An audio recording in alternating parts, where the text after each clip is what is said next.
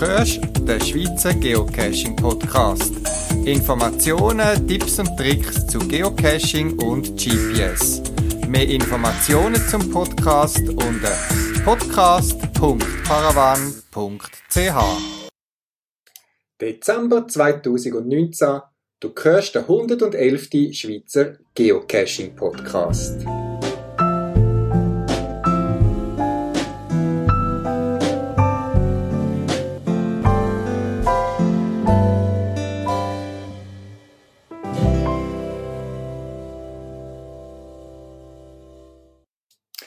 Sehr vielen Jahren habe ich ein Garmin GPS. Ich mag mich noch erinnern, es mag ums Jahr 2001 herum sein, wo ich mir mein erstes Garmin E-Tracks gewünscht habe auf ein Firmenjubiläum, wo ich mir etwas für einen gewissen Betrag auswählen. Ich bin dort noch in der Jugendarbeit sehr aktiv Jugend- und Sportexperte und habe mir gedacht, das wäre noch praktisch auf Wanderungen so ein GPS dabei zu haben, dass wenn man mal im Nabel sich verirrt, sich gleich noch orientieren kann. Ich habe noch die klassische Ausbildung genossen mit Höhenmeter, Kompass und einer guten Schweizer Landeskarte, mich unter schwierigen Verhältnissen zu orientieren und eine Gruppe wieder ins Tal zu führen oder über einen Pass hinein. Und doch hat es immer wieder Situationen gegeben, wo ich mich unsicher gefühlt habe und plötzlich dichter Nebel aufgekommen ist und man plötzlich nicht mehr gewusst hat, wo man ist. Trotz Kompass, Höhenmeter und einer guten Karte.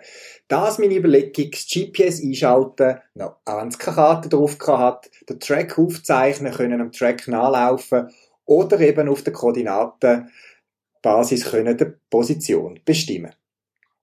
Seitdem bin ich Garmin treu geblieben. Ich finde Garmin-Geräte wirklich gut von der Hardware her. Ich bin selber Elektroingenieur, habe selber in der Produktentwicklung geschafft und glaube, ein bisschen zu beurteilen, was gute und weniger gute Hardware ist. Und da hat mich Garmin eigentlich nie enttäuscht.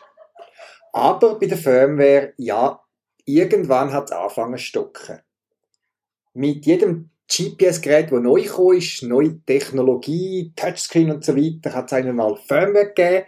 Und irgendwann, ich weiß nicht, wann das war, so vielleicht beim Oregon 600 habe ich dann langsam das Gefühl gehabt, hm, da müsste jetzt aber Garmin ein bisschen etwas nachziehen. Auch von den Geocaching-Funktionen ist man ja glücklich gewesen, wo die ersten implementiert worden sind auf Garmin-Geräten. Man hat können Caches draufladen, die Informationen abrufen und das ist gut gewesen. Aber wo dann langsam so die Smartphone aufgekommen sind und so weiter und auch die Mitbewerber von Garmin Geräte auf den Markt gebracht haben mit Geocaching-Funktionalität, hat man gemerkt, dass Garmin da vielleicht nicht mehr so war, äh, führend war ich bin jemand, der nicht immer nur möchte lästern über Sachen, die mich stören. Ich versuche die auch aktiv anzugehen. Und seit vielen Jahren schicke ich regelmäßig E-Mail, Verbesserungsvorschläge an Garmin. Ich tue meine Erfahrungen teilweise in Foren teilen. Aber muss sagen, ich bin enttäuscht, dass vieles nicht geht. Es gibt ja Funktionen, die vorhanden sind, wo man sich kann streiten, ob jetzt das schön oder benutzerfreundlich ist. Aber wenn eine Funktion, die zentral ist, fehlt, gerade auch beim Geocaching, dann ärgert man sich, dass da nichts gemacht wird. Ich habe den Sommer mal gefunden, so, und jetzt möchte ich mit Garmin mehr Kontakt aufnehmen und nicht immer nur einfach den Standard-E-Mail bekommen für meine Vorschläge und habe mich an die Pressestelle von Garmin Deutschland gewendet. Garmin Deutschland, wo so ein bisschen auch Garmin Schweiz dann so ein bisschen betreut und habe mich dort über die Pressestelle nach einem Interview erkundigt. Ich habe meine Fragen im Vornherein formuliert, habe versucht, nicht zu viele Fragen reinzupacken, weil ich bin mir ja bewusst, ich bin nur ein kleiner Podcast mit, ich weiß nicht, 1000 oder so Hörer, keine Ahnung. Und bin mir bewusst, dass das nicht das Gleiche hat, wie wenn jetzt ein Kassensturz dort anfragt oder sonst ein grosser Fernsehsender. Ich habe darum auch verstanden, wo man im Juli mir geantwortet hat, dass man aus Kapazitätsgründen nicht kann ein mündliches Interview per Telefon oder so machen, aber dass man gern parat ist, meine Fragen schriftlich zu beantworten. Man hat gesagt, es sei jetzt gerade eine grosse Ausstellung im Gang und die ganze Presseabteilung sei sehr stark absorbiert und hat mich auf den September vertröstet. Anfang August, Anfang September. Ja, ich bin natürlich geduldig wie gesagt, Verständnis für die Situation. Ich bin ja nur ein kleiner Podcaster. Mitte September habe ich dann doch einmal noch ein E-Mail geschickt und es war nicht das letzte E-Mail gewesen. Immer wieder bin ich vertröstet worden. Man hat mir gesagt, dass mein Mail sei im Spam-Ordner gelandet. Zwischendurch hat die Presseagentur, es ist nicht Garmin direkt, wo ich zu tun kann, sondern eine beauftragte Presseagentur, habe ich dann keine Antwort mehr bekommen. Dann habe ich dem ich glaube, der Marketingchef von Garmin Deutschland ausfindig gemacht, hat Kontakt mit ihm aufgenommen, ob sie überhaupt mit dieser Firma noch zusammenarbeiten. Könnte ja sein, dass sich etwas geändert hat. Hat dann plötzlich wieder eine Antwort bekommen, hat mich wieder vertröstet und so haben wir Ping-Pong gespielt mit Garmin Deutschland, respektive der Pressestelle, wo man auch auf der Webseite von Garmin Deutschland findet. Und jetzt endlich im Dezember komme ich eine Antwort über. Ich habe mich gefreut, bin unterwegs gewesen, als ich das E-Mail gesehen habe, darum die Wörterdatei nicht gelesen, wo zurückgekommen ist, und bin dann die Hei, muss ehrlich gesagt sein, ziemlich enttäuscht gewesen. Ich habe das ganze Interview, meine Fragen mit den Antworten von Garmin eins zu eins, wie ich es geschickt und zurückbekommen auf meiner Podcast-Webseite publiziert und will uns da das natürlich auch nicht vorenthalten und ihr hört jetzt das Interview. Die Stimme von mir ist original, die Stimme von Garmin hat mir eine liebe Geocacherin geliehen, wo treue Zuhörerin ist. An dieser Stelle vielen Dank an Sechsfüßler für deine Stimme. Also, das folgende Interview bildet euch eure eigene Meinung, ist nachgesprochen. Es ist nicht Garmin, der da redet, sondern es ist ein nachgesprochenes, nachgelassenes, schriftliches Interview, wo ich die Antwort am Freitag, am 13. Dezember von Garmin bekommen habe.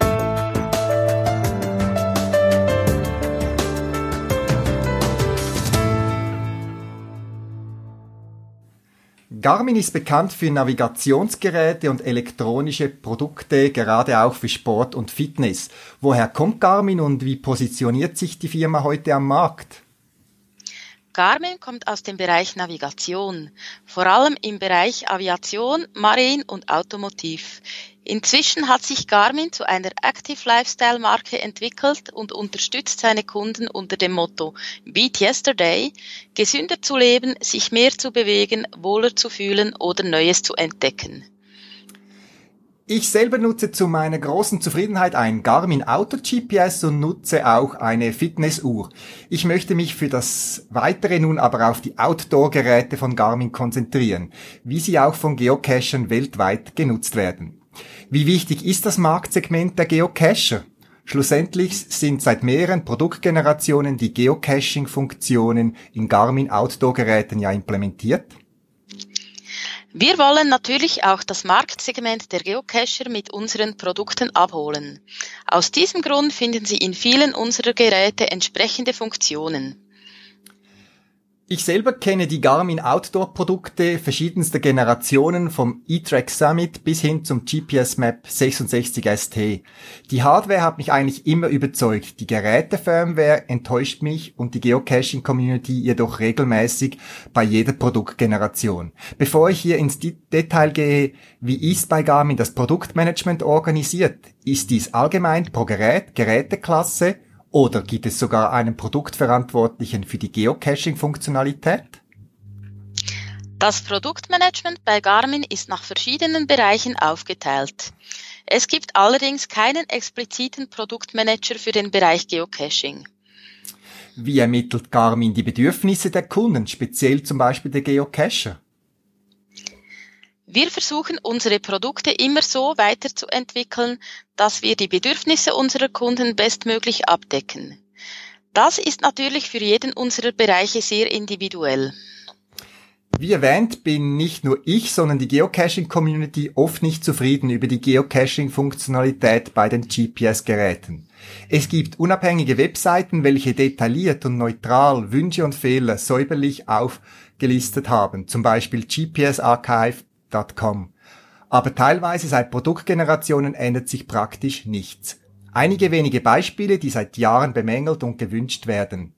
Zu Geocachen gehörende Wegpunkte werden nicht in der Garmin Geocaching Verwaltung angezeigt und können so nicht einfach genutzt werden. Andere GPS-Hersteller haben diese Funktion, Magellan, Falk und so weiter. Die Anzahl Geocaches ist in neuen Garmin-Geräten unbegrenzt nur durch den Speicher limitiert, was schön ist und auch beworben wird, nicht jedoch, doch die zu Geocaches gehörenden Wegpunkte. Diese werden als normale Wegpunkte behandelt und sind anzahlmäßig limitiert. Die über Live-Geocaching möglichen Log-Einträge werden direkt als Log-Einträge und nicht den dafür vorgesehenen Field Notes gespeichert. Dies ist unschön und ärgert auch die Cache-Owner. Dies sind nur einige wenige fundamentale Geocaching-Funktionen und nicht Wünsche Einzelner. Warum werden solche Funktionen durch Garmin implementiert und vergrößert so immer mehr den Abstand zu Smartphones, zu welchen viele Geocacher abwandern? Wir nehmen die Bedürfnisse unserer Kunden sehr ernst und versuchen unsere Produkte dementsprechend weiterzuentwickeln. Allerdings werden unsere Produkte in den USA entwickelt und somit haben wir nicht immer die Chance, direkt einzugreifen. Ich selber habe nach dem Erscheinen von Firmware-Updates schon mehrfach nach einigen Stunden Wandern oder eben Geocaching offensichtliche Fehler gefunden. Dies wurde dann zwar meist innerhalb kurzer Zeit durch Garmin behoben. Trotzdem, wie werden Firmware-Updates bei Garmin geprüft? Ich stelle mir, zugegeben als Laie, vor, dass man jemanden das Gerät gibt und ihn bittet, dies ein Wochenende lang intensiv zu testen. Ich würde auch eine Liste mit Fehlern in vorangehenden Modellen führen und diese beim neuen Gerät vorab testen, ob diese bereits wieder auftreten. Von einem Mitbewerber habe ich vor Jahren auch einmal ein Gerät erhalten mit der Bitte, dieses speziell im Bereich Geocaching zu testen und das bevor das Produkt auf den Markt gebracht wurde. Wie ist das bei Garmin? Wäre das nicht auch eine Möglichkeit für Garmin? Ich stelle mir vor, dass das insgesamt günstiger wäre, als mehrfach die Firmware zu überarbeiten. Bei unseren Produkten achten wir stets auf höchste Qualität. Dafür werden alle unsere Geräte vor Markteinführung von den Entwicklern über einen bestimmten Zeitraum hin ausgiebig getestet. Ist es für Garmin denkbar, dass man die gute Hardware ausgewählter GPS-Modelle für die Open-Source-Projekte öffnet und so neue Funktionen ermöglicht, welche die Community selber realisieren könnte? Wir bieten unseren Kunden regelmäßig Software-Updates an, mit denen sie ihre Produkte mit unseren neuen Funktionen erweitern und diese umfassend nutzen können. Garmin hat den Sitz in Schaffhausen in der Schweiz. Ich gehe davon aus, dass in Schaffhausen sich nur Büros befinden und keine technischen Abteilungen. Wo werden die Outdoor-Geräte entwickelt, Hard- und Software? Alle Geräte von Garmin werden in den USA entwickelt und das sowohl im Bereich Hardware und Software. Können Sie etwas verraten, was Garmin im Bereich Outdoor-Geräte und das Geocaching aktuell plant? Auch im kommenden Jahr wird es wieder neue Produkte im Bereich Outdoor Handhelds geben.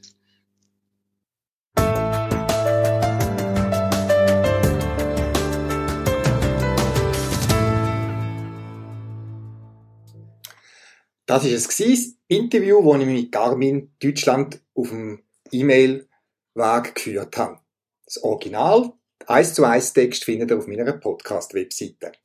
Ich bin keine öffentlich-rechtliche Sendeanstalt, darum darf ich da auch ein bisschen einseitig anfangen zu berichten. Was jetzt folgt, das ist meine persönliche Einschätzung.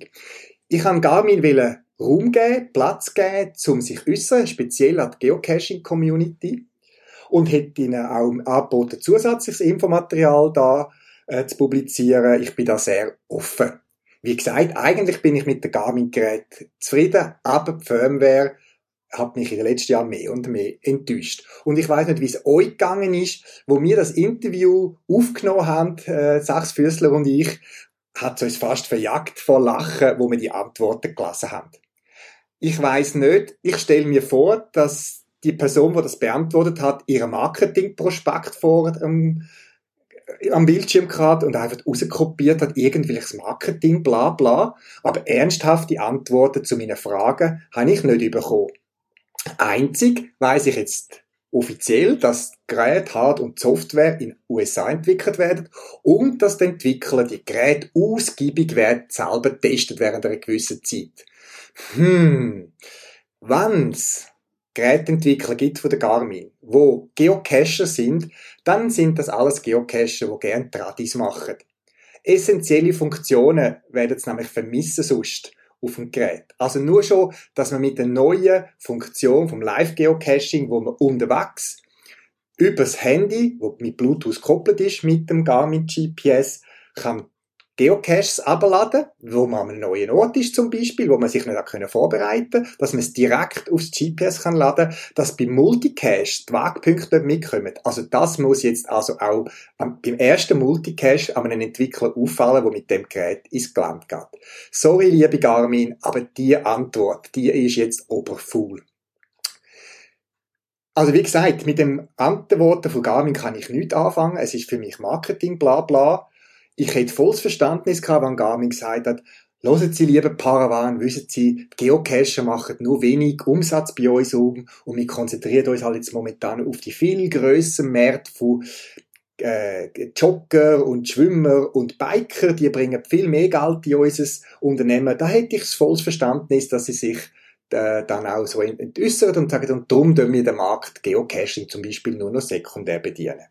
Das wäre eine ehrliche Antwort gewesen. Ich verstehe, dass eine Firma das nicht so will sagen, aber bin eigentlich schwer enttäuscht, dass eine Firma, wo sich so viele Monate Zeit kann lassen, um ein paar Interviewanfragen zu beantworten, ein Settungsgeschwafel zurückgibt. Liebe Garmin, das hat mich jetzt recht enttäuscht und tut das Bild von Garmin von mir sehr, sehr stark ähm, korrigieren. Wie gesagt, ich finde Garmin-Gerät immer noch sehr gut Hardware. Ich werde mein Garmin weiterhin nutzen, zum geocachen, zum Auto unterwegs sein, zum wandern. Ich schätze, es können einen Tag lang mit zwei AA-Batterien können unterwegs sein, die bei Regen und Sturm können brauchen, aber auf die Live-Geocaching-Funktion werde ich wahrscheinlich verzichten künftig, wie sie, ich bis jetzt auch verzichtet habe, weil es einfach noch zu wenig Informationen liefert. Sorry. Da tue ich lieber voran mit einem PC-Programm meine Caches aufs Gerät laden. Das braucht ein bisschen Zeit, aber dann habe ich alle Informationen drauf, die ich brauche. Oder brauche dann als Smartphone als Ergänzung, äh, wenn es nicht gerade kuttet und äh, hagelt und ich weiß nicht wie ist. Ich kann das Interview nicht vorenthalten, auch meine persönliche Meinung dazu. Ich habe gehofft, dass Garmin die Chance nutzt und mich ein bisschen mehr Informationen für euch auch beliefert. Aber eben, man kann nicht mehr als eine Chance geben und Garmin hat die Chance genutzt, so wie sie es haben wollen. Steht einem Unternehmen frei, man kann da keine Vorschriften machen. Mich enttäuscht und es trauert dem in dem Fall nicht nach, wenn der Markt von der Outdoor-GPS so für Wanderer und Geocacher einfach zurückgehen wird für sie. Ich bin mal sehr zuversichtlich gewesen, wo es vor ein paar Jahren das Montera auf den Markt gebracht haben, wo es so eine gewisse Öffnung gegeben hat. Also das Montera ist ja das GPS gewesen, wo Android drauf gelaufen wäre. Ich selber bin jetzt nicht ein großer Fan von Android. Ich bin eher ein, ein iPhone-User. aber ich habe gefunden, das ist ein guter Ansatz. Ein Android-Betriebssystem, ein offenes, zukunftsgerichtetes Betriebssystem auf eine gute Plattform bringen, wo Garmin kann anbieten. Aber eben auch der Versuch ist einfach kläglich gescheitert, respektive die haben das Projekt an die Wand gefahren, weil äh, es gibt keine Updates mehr für die Android-fähigen Montera-Geräte. Dadurch laufen moderne ähm, Geocaching-Apps wie CGO oder so laufen nicht mehr drauf auf der neuesten Version und darum bringt das die ganze Öffnung nicht. Die Montera-Linie ist auch in der Zwischenzeit eingestellt worden von Garmin. Warum, weiß ich nicht, warum es das nicht weiterverfolgt hat. Wie gesagt, ich habe versucht, Informationen rauszubekommen, ein bisschen mehr zu verstehen, auch Verständnis zu bekommen für Garmin, aber das wenige Verständnis, das ich kann, ist mit dem Interview, mit deren Art von Feedback leider verloren gegangen.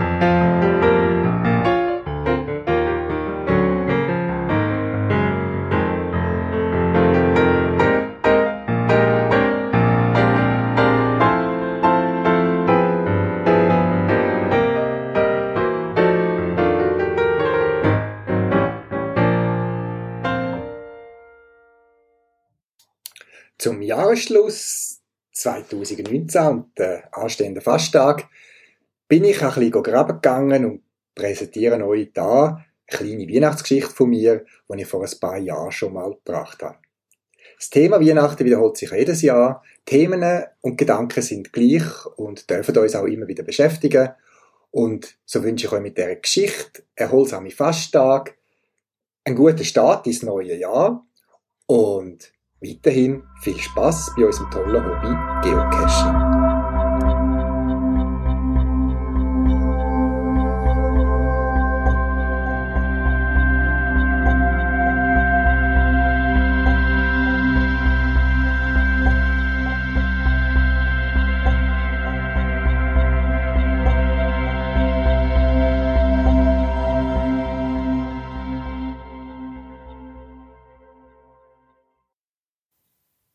Vier Suchenden. Eine Geschichte geschrieben und gelesen von Paravan. Sie trafen sich nur selten. Ihre Arbeit an den verschiedenen Höfen fand vorwiegend nachts statt. Aber wenn sie sich trafen, fühlten sie sich schnell wieder verbunden durch die Faszination ihrer gemeinsamen Tätigkeit und dem Austausch von neuem Wissen. Georg erzählte diesmal von einem neuen Spiel, welches er von einer Karawane erhalten hatte. Die Karawanenleute nutzen dieses Spiel schon, um sich gegenseitig kleine Schätze zu verstecken, die dann andere auf ihren langen Reisen suchen konnten. Viele waren an Kamelrouten und dicht begangenen Wegen versteckt. Andere wurden aber auch weit ab der Straße und manchmal sogar in gefährlichen Gebieten versteckt. Melchior fragte Georg, worin der Reiz und der Nutzen davon sei. Georg begann begeisternd zu erzählen von neuen Orten und den damit verbundenen Geschichten, die er auf seinen kleinen und größeren Reisen dadurch entdeckt hatte. Werden dann echte Schätze und Truhen versteckt? fragte Kaspar.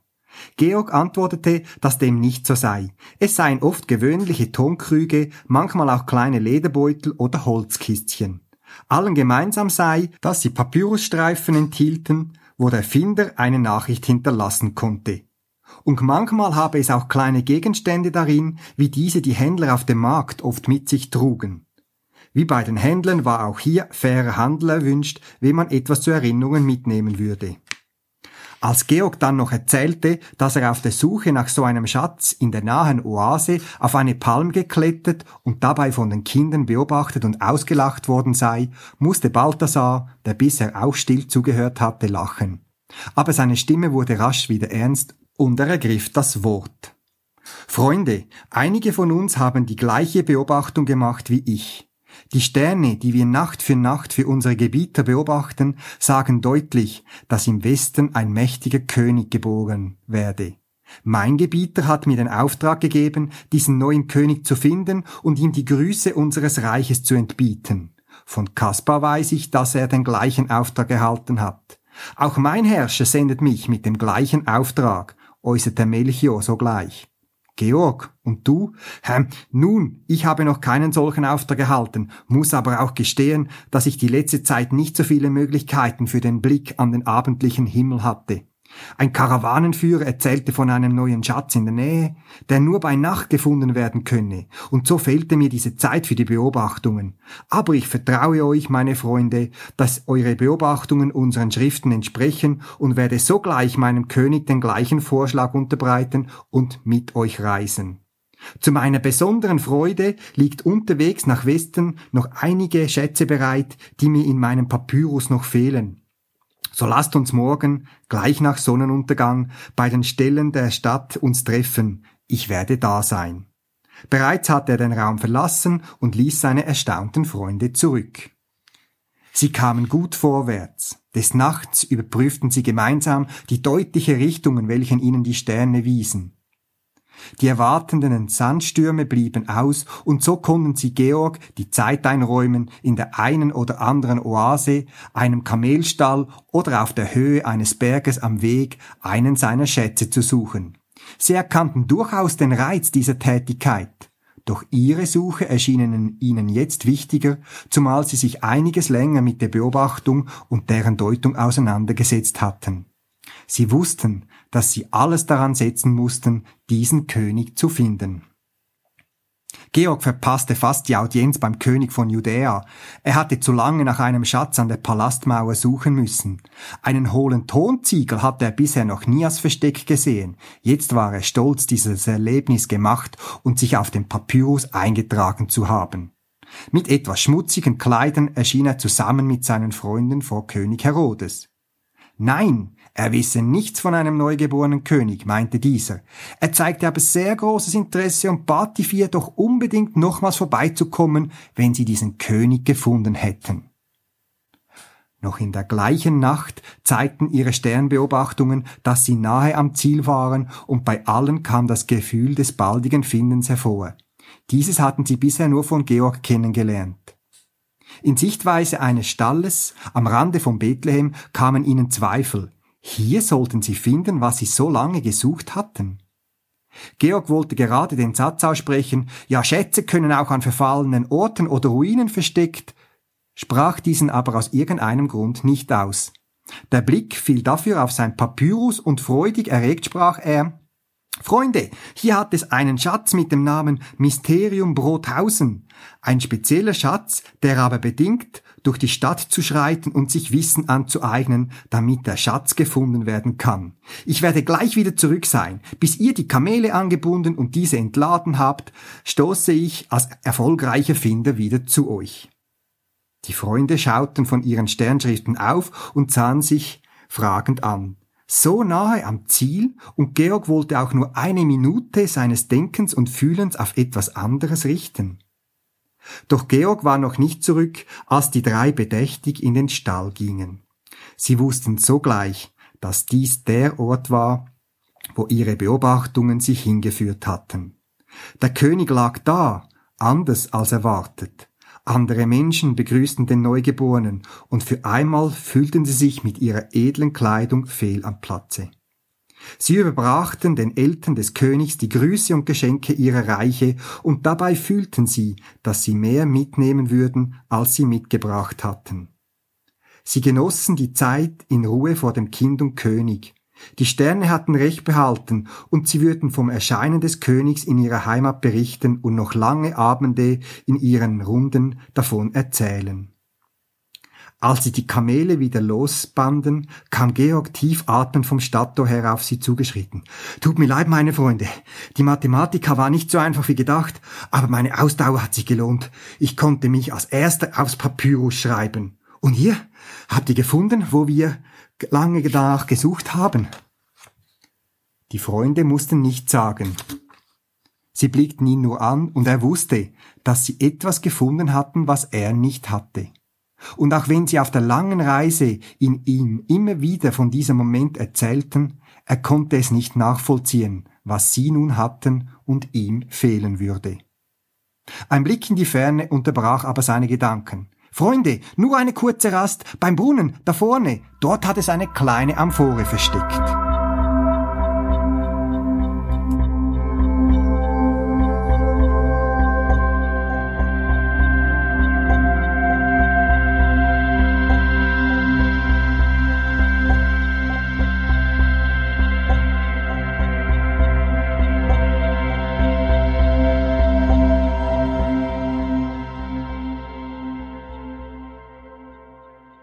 Das wär's für das Mal. Zusätzliche Informationen findest du im Internet unter podcast.paravan.ch. Du kannst mir auch eine E-Mail schreiben für Anregungen oder Rückmeldungen auf podcast.paravan.ch und auf jeden Fall viel Spaß beim Geocachen und bis bald im Wald.